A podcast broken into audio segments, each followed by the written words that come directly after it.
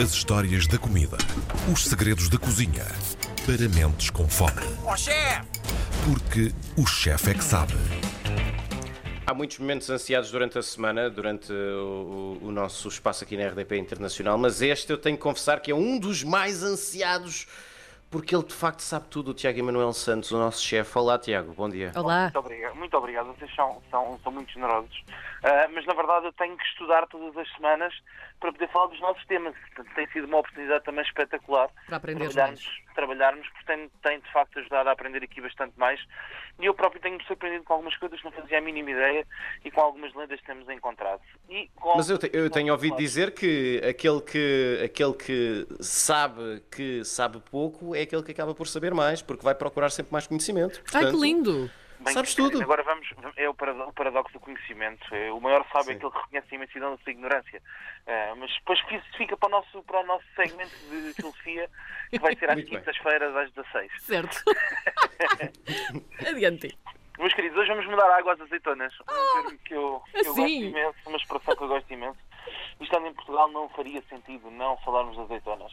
Ah, a variedade, como vocês sabem, em Portugal é imensa. Existem aqui algumas transversões, até porque aquilo que é a questão de fronteira é muito tenue no interior do, do país e, portanto, há aqui algumas oliveiras e algumas azeitonas que nós temos que são também espanholas e vice-versa, portanto, só muda o nome na fronteira. Mas ah, tudo começa com uma lenda muito gira. Não sei se vocês sabem, ou, ou melhor, vocês às vezes provavelmente indagam-se como eu, como é que as pessoas descobriram que as coisas eram comestíveis de alguma Ah, sim. forma, não é? Ou Sim, os sim, sim. O que é que leva alguém a saber que ah, uma azeitona precisa de ser curtida em água e sal para poder, eh, para poder ser comestível? Ou quem ordenhou a primeira vaca? Pois, exatamente. Mas o ordenhar uma vaca ainda percebo porque está lá um vitela mamar e, portanto, se calhar a ideia até foi boa. Certo. Ah, e até consigo perceber. Agora, as azeitonas de facto intrigavam-me e ah, há uma lenda lindíssima espanhola que eu gostava de partilhar convosco, que pode muito bem ser casuisticamente aqui a origem das azeitonas. Então, um pastor ah, que estava a passar com as suas cabras, e como vocês sabem, as cabras são muito relativas naquilo que comem, comem tudo o que não é tóxico, literalmente. Sim. depois de uma tempestade que tinha abalado muito a costa e, portanto, a tempestade fez com que algumas ondas, ao baterem na costa, fizessem nas zonas rochosas ah, poças de água salgada, porque não, estamos a imaginar o chapisco de água, e que, ah, ao mesmo tempo, o vento tinha abanado as oliveiras e caíram azeitonas para essa poça de água. Para espanto do pastor, aquele fruto que não era comestível, ao fim de algum tempo estava a ser comido pelas, pelas ovelhas ah, pelas cabras. E, portanto, daqui surge a lenda da- do início de se provar azeitonas e também a razão para as azeitonas originais serem curtidas em água do mar. Portanto, a porcentagem de sal da água do mar é aquela que é utilizada idealmente. Até faz algum sentido, não é, não é estranho de todo. As azeitonas, ah, para além de ser um produto que nós adoramos ter à nossa mesa para comunharmos com uma boa fatia de pão e o nosso queijo, não é? variam imenso. Eu não sei se têm noção da quantidade de espécies que existem em Portugal, mas são mais de 30 espécies varietais que são usadas para azeitona de mesa ou para azeitona para fazer azeite.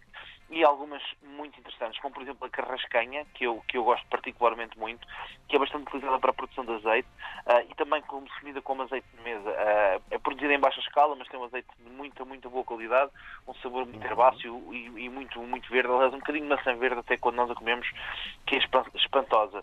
Temos as cobrançosas, a cor-de-vil de Castelo Branco, que é uma espécie muito, muito específica da região da beira, da beira interior, a cor-de-vil de Serpa, portanto, uma variedade adaptada e adaptada climaticamente a um território mais quente, ah, que fica ah, mais, mais a sul, em que o- até o próprio caroço ah, pode ser retirado muito facilmente esta azeitona. Aliás, é muito conhecida também como a azeitona britada. Não sei se já viram essa azeitona, na maior parte das vezes. Sabe o que é que eu estou a falar? Aquela azeitona que está assim meio aberta, Uhum, é esmagada. Perfeitamente.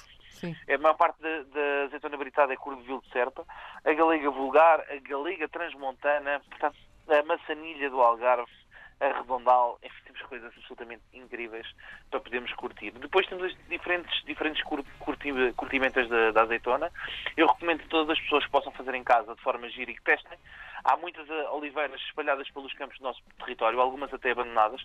Pá, experimentem ah, na época da colheita, idealmente final de setembro, início de outubro, de colher algumas azeitonas e que possam fazer ah, o curtimento das azeitonas. Quem está perto do mar, experimente com água salgada, ok? Portanto, basta colhermos as azeitonas e deixarmos elas imersas em água salgada e podemos adicionar algumas ervas aromáticas ah, características da associação à azeitona, como por exemplo os orégãos ou uma erva gateira, que também é conhecida como erva azeitoneira, um pouco de tomilho, um pouco de alecrim, obviamente alho e deixar com água salgada. Quem não tem água salgada perto de si pode facilmente ir ao interior do país uh, e fazer uh, uma adição de 3,8% de sal em água. Portanto, agarramos em água, adicionamos 3,8% de sal, fervemos, arrefecemos e temos água do mar falsa, não é? Mas que podemos utilizar para esta curtimenta e fazer o mesmo processo.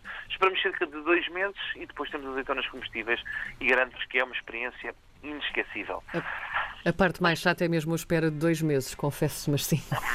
Passa tão rápido. Se fizeres uma boa vasilha, depois vais ver que, que vale a pena, compensa completamente. Depois temos, obviamente, o produto rei uh, da azeitona, que é o, que é o azeite. Não é?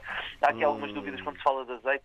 Muitas vezes as pessoas veem denominações nas garrafas como azeite virgem, azeite virgem extra, azeite. Uh, e não percebem bem o que é que isto é. E portanto eu achei que era também interessante nós podemos falar aqui um bocadinho sobre isto. Uh, para esclarecermos, o azeite é uma gordura vegetal, okay? portanto é, é, simples, é utilizado num processo físico só, que é um processo de, de pressão ou de centrifugação de azeitonas, uh, para conseguirmos extrair a gordura, o óleo existente nessas mesmas azeitonas. Uh, a nomenclatura varia, como eu estava a dizer, o azeite não o azeite só, ou seja, quando compra uma garrafa que diz só azeite, é o chamado azeite não virgem, é uma gordura constituída por mistura de azeite refinado com azeite virgem, ok?